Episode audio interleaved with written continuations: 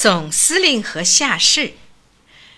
二百多年前，在美国进行着一场战争，在离战场不远的地方，有一群士兵正在忙着抢修一座被损坏的桥梁。这工作是由一个小小的下士指挥的，他自以为是个非常重要的人物，总是在那里大声地发号施令。士兵们正把一根大木头搬到一个土墩上去，他们的力气不够。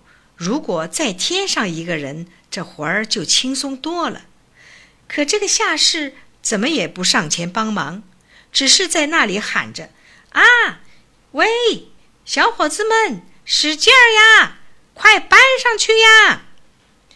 一个平民打扮的人路过这里，他停下瞧瞧，然后问下士。